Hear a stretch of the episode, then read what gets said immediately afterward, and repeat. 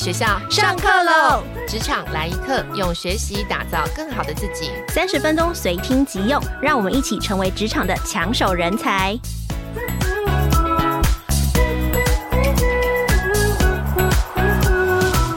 听众朋友，大家好，我是经理人月刊的采访编辑简玉璇，欢迎收听经理人 Podcast 的职场来一课。这个单元每个月会邀请经理人月刊的课程讲师群，利用三十分钟左右的通勤时间，教大家提升技能，掌握跨领域知识，为自己的职涯 upgrade。今天要讨论的是公关危机管理这个议题呢，乍听起来很遥远，但其实很近哦。一讲出来，大家就有感。我举自己最近遇到的例子，因为你知道我是采访编辑，我是记者。所以呢，我们经理人月刊呢，最近就想邀请一位大咖的受访者，但是呢，他有一些政治行动，然后我们很难掌握他未来的声量，所以我们团队呢就在讨论说，我们到底该不该采访他？他很难得诶，因为这时候他在浪头上采访他，他可能会答应哦。然后呢，可是采访他呢，可能有一些人就会超级喜欢他，可是有一些人就会对他的行为比较保守，所以我们就很担心说，采访他会不会对我们的品牌造成影响？评估之后呢，我们就觉得还是先暂缓。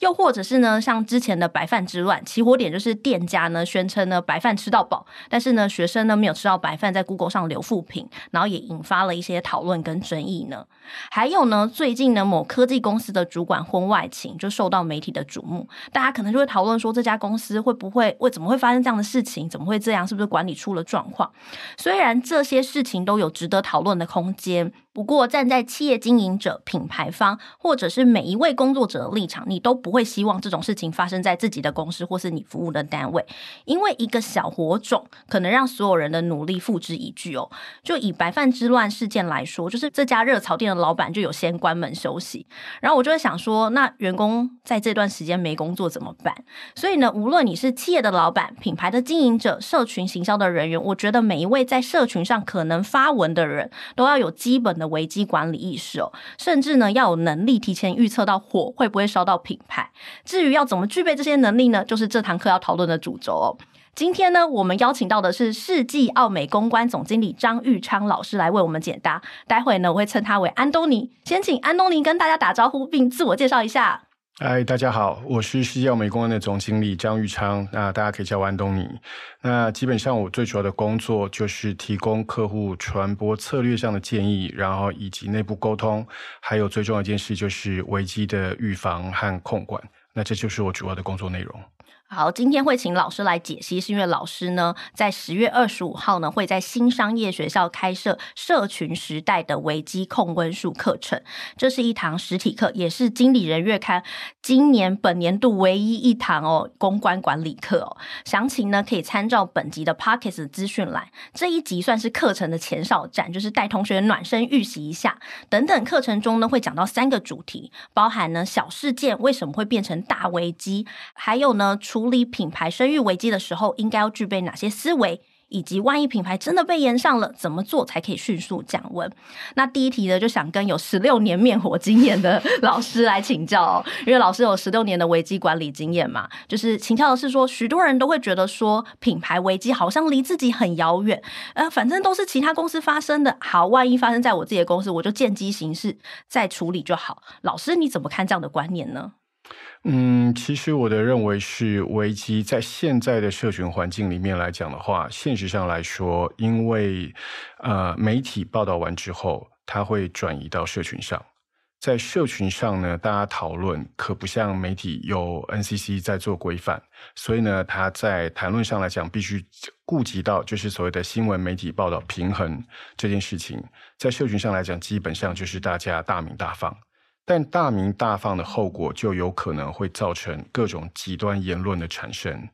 所以，为了避免让这样极端言论言论的产生，很重要的一个关键点是我如何在被媒体截取到这条新闻，或被一般人把事件转发到媒体上的时候，就要先思考这件事情上的风险程度可能在哪里。呃，我想举一个例子，就是最近火烫烫刚发生的一个情况。就是台湾高铁最近呢，针对就是自由座的事件，然后做了一个说明。我觉得这件事情上来讲的话呢，从利害关系的角度上来讲，他的确照顾到了某些他平常抢不到票的这些需要来往通勤的这些人。其实我看到这则新闻，我是非常的开心的，因为因为。我就是常常抢不到票的人，所以我只能站在十跟十二节车厢，就挤得像沙丁鱼一样。所以我看到高铁一取消，我是觉得哇，高铁 Bravo good。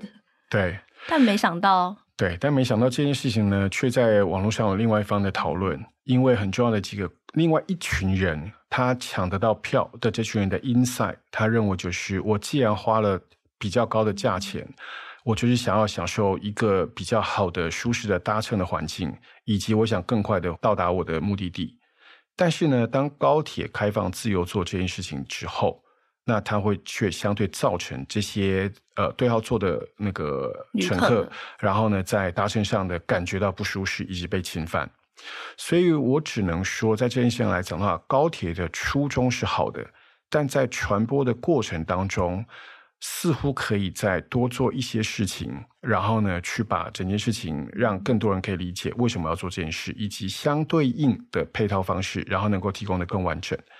我觉得很多时候啊，哈，如果说他的错误是来自于就是啊、呃，我们没有想好任何的东西，不管是决策上的错误或自以为是的话，那其实这样被讨论被延上来讲，我都觉得还就是就是刚好而已。但是呢，像这样子的一个情况是，如果他其实是初衷的是好的，是善意的，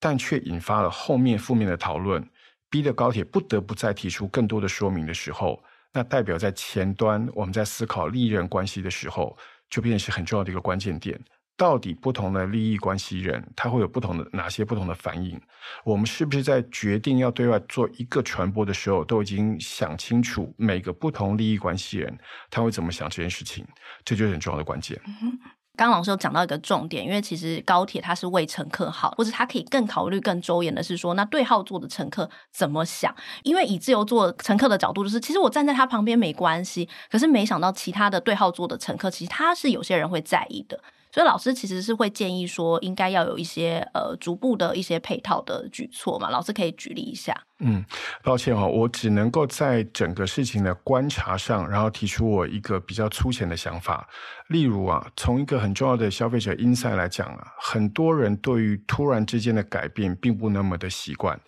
因此对每个人来说，当要去改变一个既有行为模式的时候，我的建议可能要有分阶段。例如说，我们是不是有可能在发现到啊，高铁在发现到就是说啊，这么多自由座的乘客，然后有这样的困扰的时候，那高铁可以先发一个针对这样的一个行为模式，他的一个看法，并表示我们在研拟，然后呢，针对这样的情况，我们可能会有一些什么样的改变。好，第一阶段讯息出去之后，大家就会知道说，哦，高铁可能会针对是有一些改变。哦，所以第一阶段等于可以去测一下水温，对不对？那然后这个水温呢，就如同一样，我们可以在不管是在媒体上，或者是说是在社群上，然后呢看一下大家讨论的一个情况。然后接下来，当我在决定第二阶段我要公布整个实施过程的时候，第一个我有参考依据了嘛？我看到很多人的回应了嘛？嗯、好，那第二个的话就说，诶，我已经有这样的一个呃参考的一个 insight 的参考之后，那我在公布第二阶段的时候，是不是我同时也可以把可能会受到影响的这群对号座的乘客，然后呢，他会有什么样的配套措施，也可以说得出来。那为什么？因为当我在对一群人好的时候，代表我可能会影响到另外一群人的利益。但这群的利益的话，我要怎么维护他，并且让他感觉到，就是说高铁是面面俱到的在谈每一件事情。我觉得这是很重要的一个关键点。所以我必须强调一件事：高铁的初衷是好的，我我十分肯定他在这一上的一个一个一个想法。但传播上，如果假设可以再做的再更细腻一点，它是逐步渐进的去影响大家对这事的看法和认知，而不是一次想要到位的就把所有东西全部讲完的话，那可能就不会有今天的这样的热情的讨论。嗯，我必须说实在话了哈，网络上现在看来的讨论，多半来讲的话，还是对整体来讲的话持稍微正面一点的看法，只是对很多人既有既得利益者来讲的话，就是说，哎，我抢到票了。然后呢，我坐在对号座上了，但我如何避免我的权益然后受到影响？这是他们关心的。那的确，身为主事者的高铁也必须要针对这些人给予一个清楚的说明。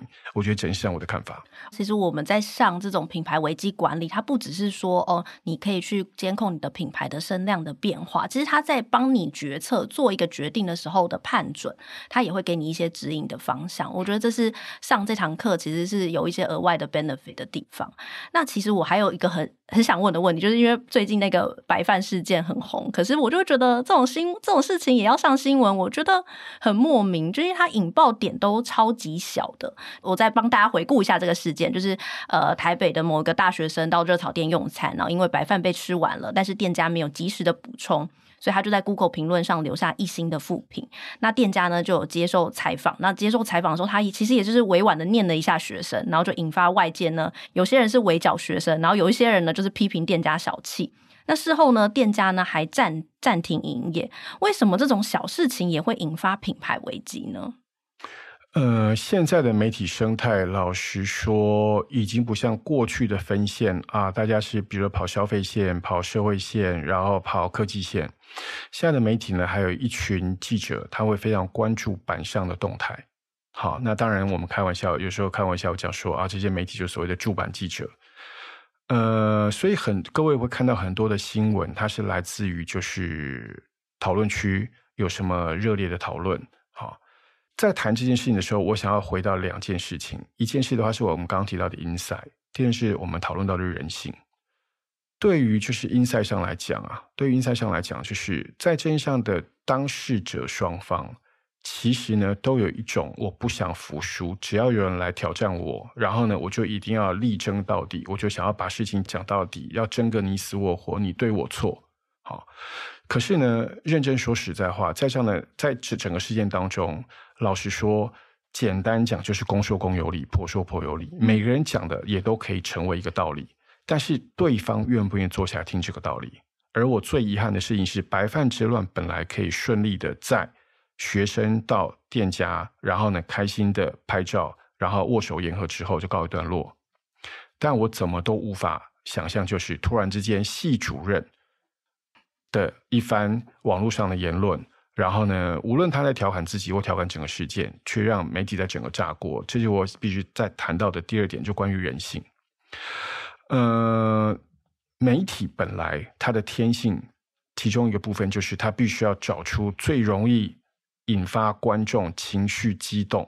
或撩起大家愿意继续收看这件事情的一个一个一个一个新闻的切角。所以，当媒体发现到就是说，哦，网络上在大战，有学生在大战店家的时候，只是为了白饭。新闻学上曾经讲过一件事情嘛，就是人狗咬人不稀奇，但人咬狗就很稀奇。但如果是今天的话，对。再寻常不过的一碗白饭，竟然能够引起店家跟学生校方双方之间的这样大战来讲的话，大家也会觉得就是说很猎奇的想说，哇哦，白饭耶，哦，白饭都能。所以我觉得无聊，然后但是无聊可以引发讨论，就会变新闻。对，所以对媒体来讲，他也抓到一个很要很重要的重点，然后呢就讨论到说，为什么一碗白饭会引起校方跟店家这么激烈的争论？更重要的事情是，后续还有更多的人。然后呢，会针针对这碗白饭，然后呢，再去有更多的讨论、更多的观点、更多的立场，而它就激化成一个同情方，然后与谴责方两边。而同情方的话，有人同情店家，有人同同情学生；谴责方也有人谴责店家，有人谴责学生，它会引起整个大乱斗。所以说实在话说，店家到最后为什么关门？老实说，跟学校当然跟学生来讲，可能还是有点关系。但真正杀了店家的人，是旁边这些吃瓜的民众。嗯，当社群上一面倒的在讨论我自己的时候，这就是又前我要讲到在人性的另外一部分。当我们在看戏的时候，瓜棚底下看戏，看别人就是被炎上、被讨论的时候，大家都觉得哇，好精彩，我要继续往下看，会发生什么事情？可是当自己身处风暴中心的时候，其实六神无主的。所以店家为什么做了这么痛苦的一个决定？原因也是他想占领整个风暴圈，他想离开风暴圈之后，再重新思考他的下一步。只是没有想到，如同刚刚主持人讲的，就是说，当他做这个决定之后，那他的员工呢？那整个事件会因此而落幕吗？而学校校方会因为这件事的话，然后就不会再受到抨击，和不会再受到一个谴责吗？他都不会。这件事是标准在危机处在传播和危机处理上的双输的一个局面。但赢家是谁？赢家就是我们这边然后看戏的这些吃瓜的民众。所以回过头来，如果媒体的天性就是要撩起大家对这个新闻的关注的话，那我们要想的一件事是，我们如何在碰到这样的情况的时候，尽量的让彼此降温，然后不要再成为被讨论的焦点。玉璇，你可能没办法想象一件事，在今年春节春假四月的时候，台湾其实同时发生好多事情，但却有一件事情，动物园的一件事情，却压过了所有的新闻，而大家就是密切的当连续剧在收看整件事情的发生。有是那个狒狒跑出来，对。那我必须要讲，我必须要说，我必须要说，在当下，我很遗憾的是说，在沙滩上有多少走私客，有多少人蛇死在沙滩上，却没有引起相对的讨论和关注。可是，一只狒狒却惊动了全台湾多少的媒体，甚至还有 SNG 的直播连线。这是什么？这是媒体的天性。我无我无意，也无法去责怪媒体为了收视率，然后呢，所做出的任各种的努力。但是对于事件的当事人来讲的话，我有没有可能尽可能的让自己在这个延上的过程当中，然后呢，呃，慢慢的冷却，并且解决这个问题，这才是企业最该重视的问题。嗯，其实老师刚刚有讲，就是其实。很多事件的引爆点，其实就是对于你，你不知道媒体为什么会报这件事情，就包含是我自己是媒体人，然后我都会觉得说，哦，白饭事件怎么会变得这么莫名其妙？那如果我是店家，我可能也会忽略这件事情，因为我觉得不会这么夸张吧。可是因为就是它太平常、太无聊了，然后大家都可以去讲一句，它就会慢慢的变成风暴。因为其实说真的，呃，其他很多很多重要的是国际新闻，我们都必须要有一些知识背景才可能去讨论。可是呢，狒狒跟白饭，每一个人没有什么知识背景，我讲一句就可以了。那这时候就是你要去了解说，哦，媒体喜欢什么，民众喜欢讨论什么，所以你才可以，呃，如果发生这样的事情的时候，你才可以去准确的预测到未来的风向，然后做精准的判断哦。让我这边其实想请问老师的是，就是我们在解决危机的时候，会不会有？因为想说，呃，品牌危机会不会有一些分类啊？那我做一些分类之后，我就可以知道，哦，A 就可以做哦 B、C 的处理方法。那如果发生 C 危机，就可以做 C、D 的处理方法。有这样子的 SOP 的模式吗？玉璇，我觉得你问了一个很好的问题哈。基本上在危机处理的过程当中，我们大概只能够分，就是没有上台面的危机，然后呢，很短时间就能处理的危机。以及烧了很久都停不下来的危机，这几种不同的情况，所以没有办法说白饭危机是属于哪一种。那你的处理是 SOP，没有这样子。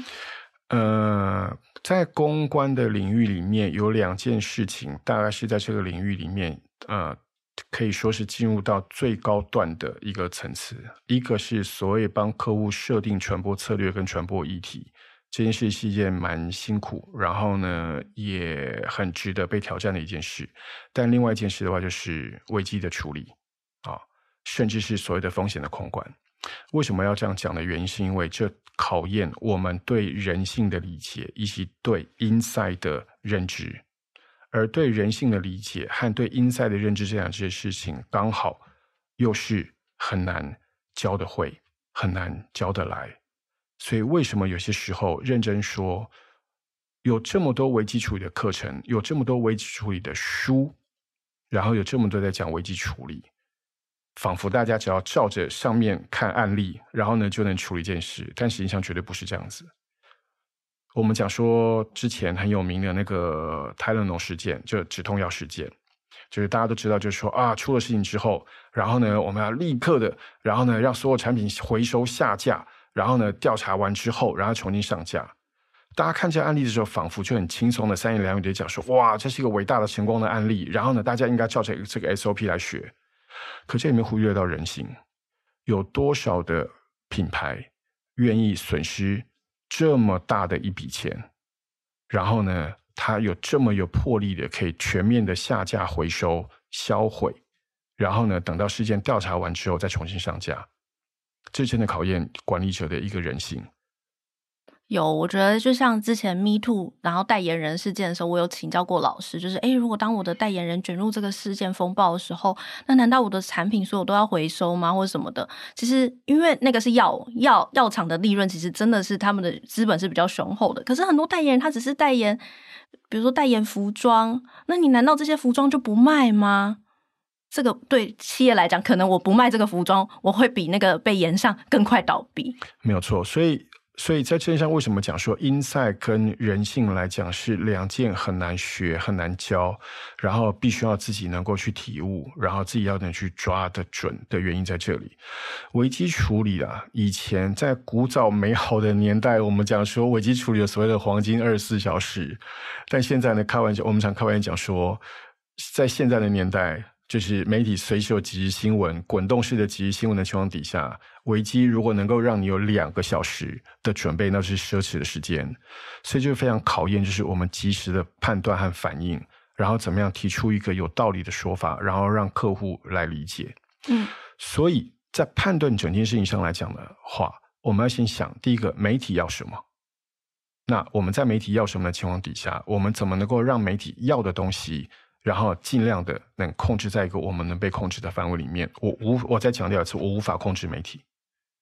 即便我在跟媒体沟通的时候，我把我讲的讯息能够尽量的缩减在可控制的那个破坏的范围里面，但媒体依然有可能透过各种的测访、各种的旁敲侧击、各种的做功课的一个情况，它能挖出更多的内幕出来。所以第一件事来讲，说我只能控制在整件事上来讲的话，我要怎么的去理解媒体要什么东西。第二件事情是，我在处理这件上的时候的话，我除了对外表达之外，我行动上我是不是两轨同时进行？我既有行动，但我有一个清楚对外的一个表达，然后让媒体可以知道，然后在这件事上来讲的话，我的进度到哪边？最后很重要的一个关键点，这真是关键中的关键，对媒体沟通的所有的事情。要么你要说就是要诚实，要么就是呢，你不想说的事情的话，你就千万放在心里面，不要讲出来。你千万不要跟媒体说谎。几年前食安事件的时候，我曾经看过一个企业的主管在媒体面前大肆的说他们的油是没有问题的，他们油是呃经过什么什么的关卡，然后所以才出来的成品。言犹在耳，等到真的发现他的油有问题的时候，媒体就会拿你先前讲的东西跟你现在我们查到的东西两者做对照，那是一个最难堪的过程。所以呢，千万对媒体沟通的时候，对社群沟通的时候，在讲这件事情上来讲的话，千万不要说谎。所以第一个，我们要先知道媒体要什么，我们能给什么。媒体要的有时候是我们给不起，所以我们一定要先清楚我们能给什么东西。第二事情是，当我在沟通的过程当中，我是不是同时在进行整个危机控管的过程？第三件事情是，要就要诚实的说，因为呢，对媒体来讲，这时候都发生危机了，那你当然是要取得所有人的一个了解跟信任。我必须讲实在话，对我们来说，在这个行业里面来讲，危机发生的时候，其实就在考验你品牌有多少底气的时候。如果这时候你再不好好的去处理这件事情，并好好的跟外界所有的利益关系人沟通的情况下，你就会让这品牌伤得更重，而且是更严重的严重。老师，你过去有没有处理过比较呃，或者你观察到比较好的媒体的应对的方式？因为刚刚前面讲的都是有一些呃失败的，呃，或者是说应该是说不是说失败，应该是说没有那么的完善的案例啦。那有没有过去你觉得说其实这样的沟通方式是比较好的？嗯，我想要跟大家提醒一件事情，我一直强调人性和 insight，所以我必须想要强调一下，就是说，在危机发生的时候，媒体想听到什么，以及对方想听到什么。我想强调一件事情，就是危机发生的时候，不会有人想听你讲大道理，不会有人想要听你讲各种法律的见解，不会想在这个时候最关键的当头跟你理清所有的责任。危机发生的时候，大家最想知道的事情是你企业本身，你会怎么处理这件事？而这个处理这个事情的过程当中，你有没有符合在对方也能接受，站在一个同理心的角度，理解对方是否能接受，并至少在这个阶段上面，他愿意听你好好把这段话讲完。哦，举例来说，假设我今天我卖的一个产品，那它里面有一个成分，它是出问题的。可是因为我在做这个产品的过程，我其实已经确认这个成分没有问题，可是是那个我的下游的厂商骗我。那好，我最近被爆料了。那我刚开始如果是错误的示范，就是我就说那个我们都有确认过那个成分啊，那是没有问题的，所以责任在对方。厂商对，对，对，对，那个完全跟我无关。对，问题是在这个阶段上面的话，谁会管你真实有没有关？因为到时品牌是贴着谁的名字出来的。嗯，而你这时候把责任往下去卸责的时候，对方看到的媒体看到的只是你在推卸责任，而不是你对这件事负责。但如果假设这时候来讲，如同玉璇刚刚您说的，这是一个负面的示范嘛？但假设如果比较好的一个说法来讲，是说我们的确在这件事上来讲的话，然后呢，有遗憾的是过程中发生了这样的一个情况，我们会立刻做出一二三以下几个举动，并承诺在完全没有厘清事件的真相以及确保所有东西是品质无虞的结果之前，我们不会然后呢上架，好。这个对所有人来讲，不管对利益关系人的那个官方政府单位，对媒体来讲，对当事人消费者来讲，甚至对于其他的利益关系来讲的话，他只会看到一个了不起、负责，我在这上呢完全的承担这责任，并且我去把后面所有东西处理好。我刚刚强调嘛，你发言有发言的一个标准，你处理上也要处理的动作，两者能同时结合，才让他看到你的诚意。所以这就是一个我刚刚讲的，你要先理解。各种利害关系人当下大家想听的是什么，而不是只是讲你自己想讲的东西。曾经有个案例，就是呢，当事件发生之后，然后呢，在证交所的重讯宣告上面，然后呢，事发的当事人就一直按照稿子念，然后呢，不断跳针，然后问他什么问题，他就讲说：“哦，这还在处理当中，还在进行当中。”那然后我只能现在跟你回答这个问题，当场引起就是媒体的暴怒。那媒体暴怒的过程当中，对这个品牌当然不会有什么好的一个说明嘛。重点在于，就是说我今天在讲这些话的时候，我没有用同理心理解当事人、受害的当事人，他想听到什么，他想理解什么东西，而你又能为他做什么？但如果只是就是敷衍的，然后告诉他说：“哦，还在了解当中，然后呢，呃，我们还在厘清法律的责任，然后还在。”这当然不会有好结果。嗯，而且其实事件发生当下，你应该也知道媒体会针对哪一些敏感的点去问问题，你也要做一些拟答。你如果只是说我们在理清当中这个不回应，这大家听起来，如果我是那个在场的记者，我也会暴怒哦。好，当然我觉得有一个老师刚刚有讲到一个重点哦，就是说其实危机。处理它真的不像说哦，产品在做品质管理一样啊，有一套模板。那么企业跟品牌应该要怎么去防范？就是或者是说，其实企业呢，在面对这种炎上风暴，或者是现在的那种社群时代的时候，应该要具备哪一些思维呢？我觉得最重要的关键点是在于所谓的风险控管。过去奥美在协助客户处理危机的时候，有所谓的准备阶段、应对阶段和复原阶段。好，那准备阶段来讲，大部分就是来谈，就是我可不可以怎怎么样帮客户，然后训练发言人，训练碰到危机的时候我如何应对媒体。那当然碰上了就是应对嘛。然后更重要一件事就是说，你危机发生之后的话，你后面要怎么让品牌复原，这是很重要的三个过程。但现在我们又发展出一套新的所谓的危机控管的一个观念，也就是说，当事件还没有发生的时候。那我们可以怎么样的评估各种潜在的风险因子，然后来去做一个对照组合，然后再运用排序的优先顺序来讲去做这样一个一个一个分析。如果假设，如果假设 COVID 对我们来讲，过去几年造成最大痛苦是它代表是一个黑天鹅，突然之间它飞进了人群当中，然后呢，我们不知道这个黑天鹅会用这样的方式进入到我们的生活里面。可是现实生活上有太多的灰犀牛，灰犀牛的意思就是说，我知道这个风险可能在我前面，让我假装看不见，也不是假装看不见。有些企业的话，他是知道他在那边，可是他会有一种侥幸的心态，觉得说啊，这只灰犀牛可能不会直接冲我，哦，对啊，就是我刚刚说的，这个危机应该都是别人的身上，不会是我自己的的，我不会再发生在我身上。对，但问题是，我觉得灰犀牛的作者提了一个很好的观点，就说当一只庞大。而且笨重的灰犀牛拔腿狂奔朝你过来的时候，你其实，在当下是完全没有反应的能力的。也就是说，意思就是说，危机有时候看来距离有点遥远，有点距离，它真正发生的时候，你觉得你的准备时间太短了。这就是我们从灰犀牛这个理论上面，我们看到了，如果假设我今天能够为，就是我们的客户或为自己的品牌，在各种可能风险潜在的因子。然后呢去做一个排列组合，并且就是评分甚至加权的情况底下，然后我能够找出各种的可能性，并且去准备的话，那我觉得这是一个好的一个方式。嗯、我刚刚提到过嘛，风险大概就只有三种：没有上台面的风险，上了台面处理的时间，然后可能就是比较短的风险，以及要长时间处理的风险。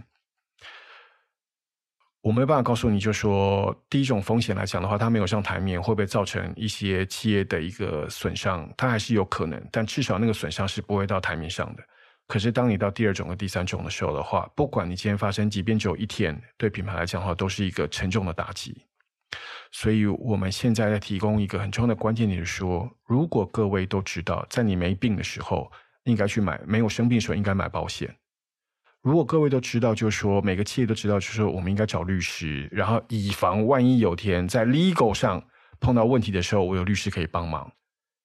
但为什么在目前传播的危机这么巨大的情况底下，大家却没有想过，我可以针对传播的风险上做怎么样的先期的控管？哦，所以传播的先期的控管这个东西，在课程上面其实是会讲。那它主要会是可能是讨论到说，去盘点说可能会引发风险的议题吗？Yeah。所以我们有一个所谓叫 IIC，就是一个三维的一个风险控管的一个这样的模型。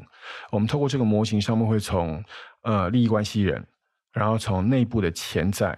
然后风险因子，以及外部的可能的潜在风险因子，然后来做一个一个分析。我举例来讲，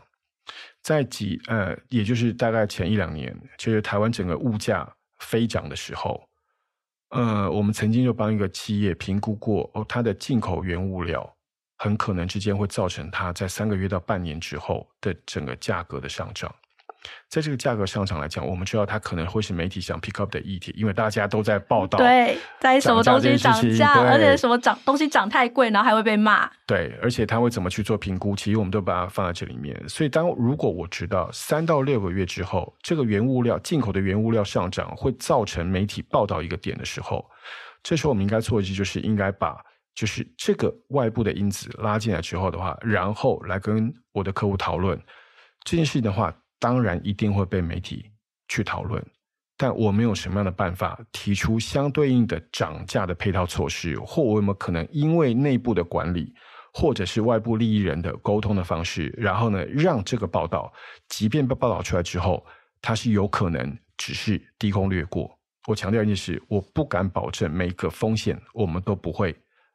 被报道。但至少有没有可能降低杀伤力？所以有一点是像是说，我先盘点说哪些议题会引发争议或是讨论，我在呃确认自己可能如果有被有可能有延上的危机，我先先抓出来，在还没延上之前，然后再就是会去搭一个防火墙，就是如果真的延上的话，我应该要怎么做？对，这个也会在课程中会讲到嘛。是。那假设最后一步就是假设这个火真的烧过来的话，我有一套预先备好的流程，就是可以控温。所以这其实就是呼应到老师其实。在十月的课程中，会详细的介绍这三大主轴，就会先帮大家呃做公关危机的体检，体检完之后呢，就会有危机管理的方法，教你怎么搭防火墙。最后呢，就是说呃炎上之后呢，有没有危机的赶快的降温的方法，让这个火不要哦烧得这么高。过去呢，经理人月刊有开设危机管理的课程，那今年是真的是唯一一场，就是张老师呃安东尼老师的课哦。那参与的学员其实不是只是局限在公关上面，行销跟营运幕僚也会遇到，就是每一种职能遇。遇到的危机的类型也不同，那我这边想请老师给不同职能的呃危机管理的建议。比方说营运管理呢，他会遇到可能是企业内部性外流，这个最近很红哦。就像呃我举国外的例子好了，就是先前马斯克呢就写信呢要求呃疫情期间居家办公同事给我回来上班，不回来呢 我就让你离职。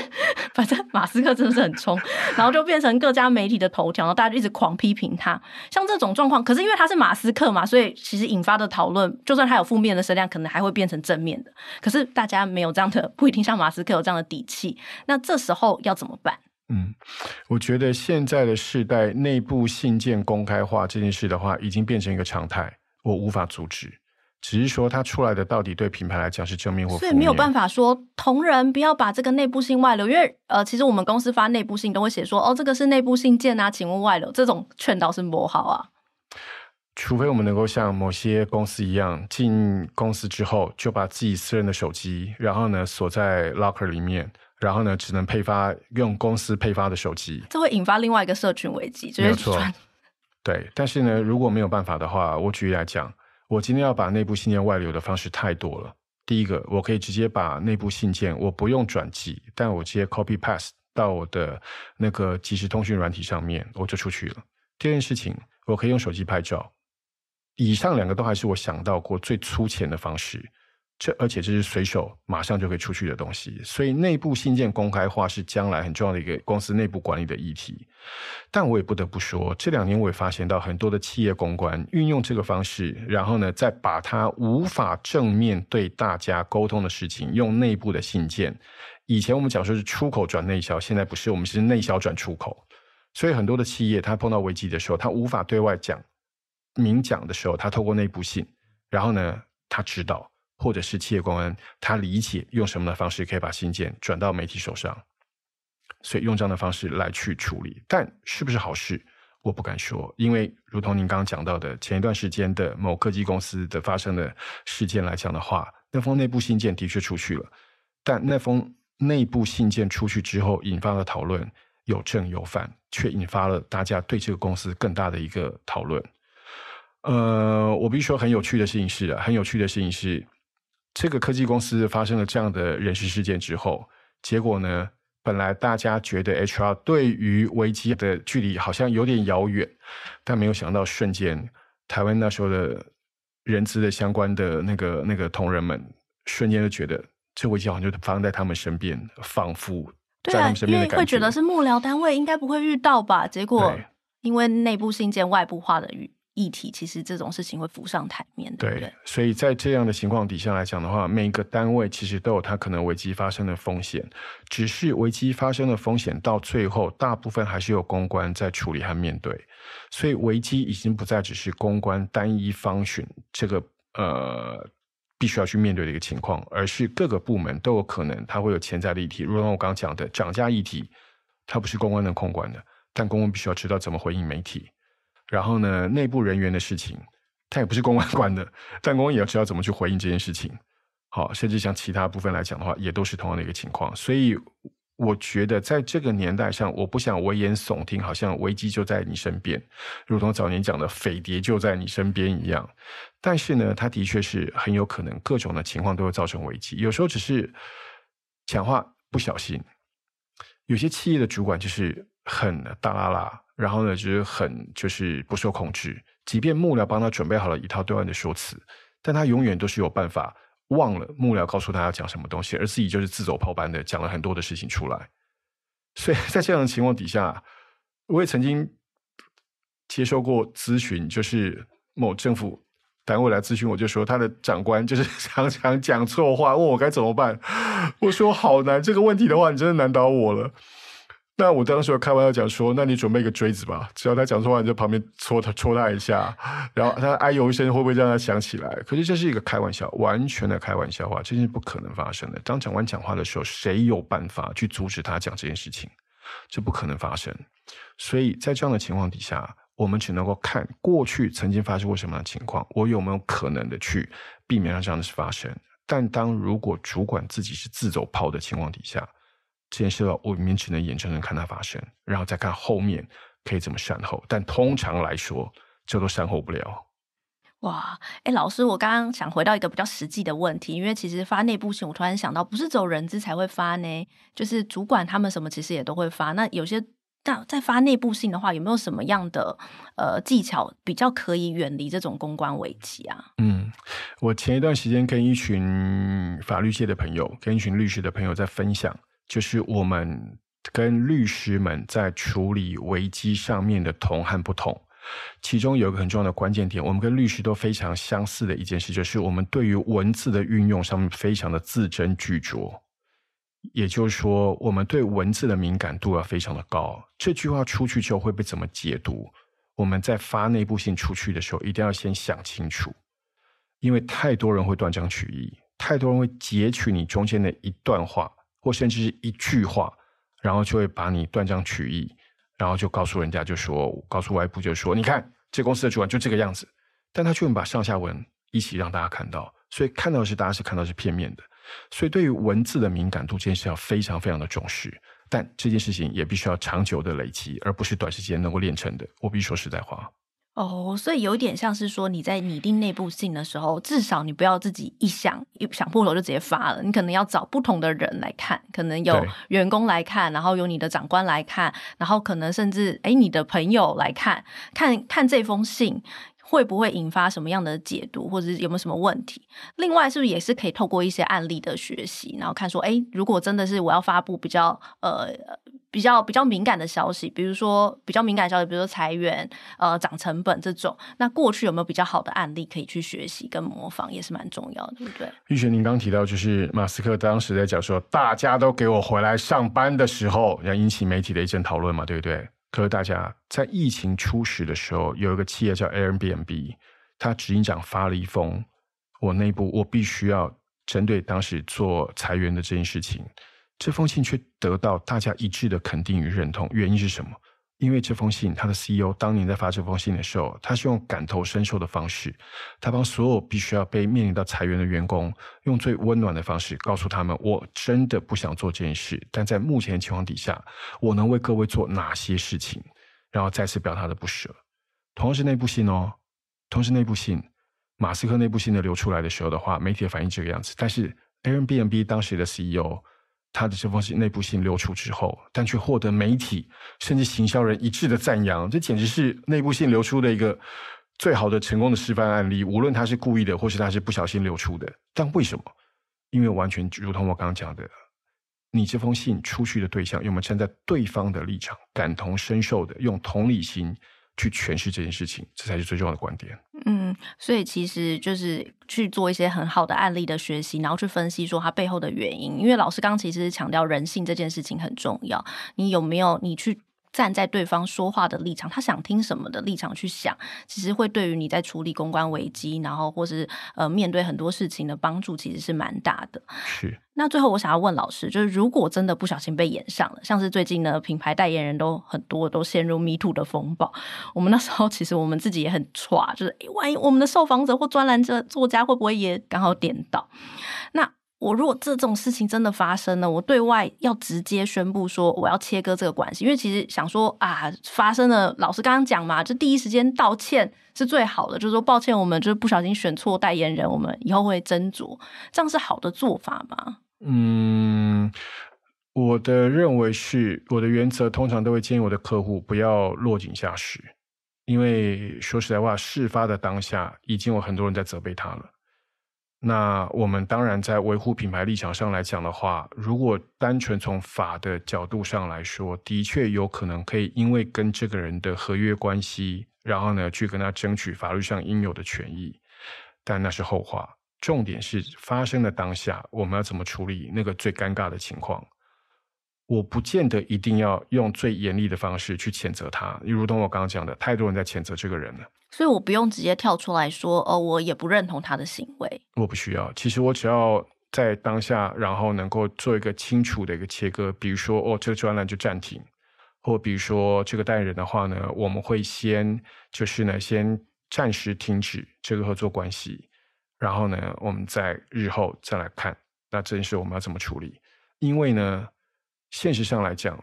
在我过去在通路上、在行销的领域里面碰到这样的情况的时候，我们都会第一时间把相关的代言人的所有的资料都会下架。没有办法，因为代言人呢很重要一个事情叫 promote 的品牌嘛。当他发生丑闻的时候，或发生危机的时候，我们一定要先把他的形象做切割。可是呢，在表达上来讲，我们可以有个基本的温和的表达，但不需要严厉。最后一件事来讲，就是如同刚刚说明的，就是在所有的 legal 上的问题、法律层次的问题的话，我们可以事后再来讨论。因为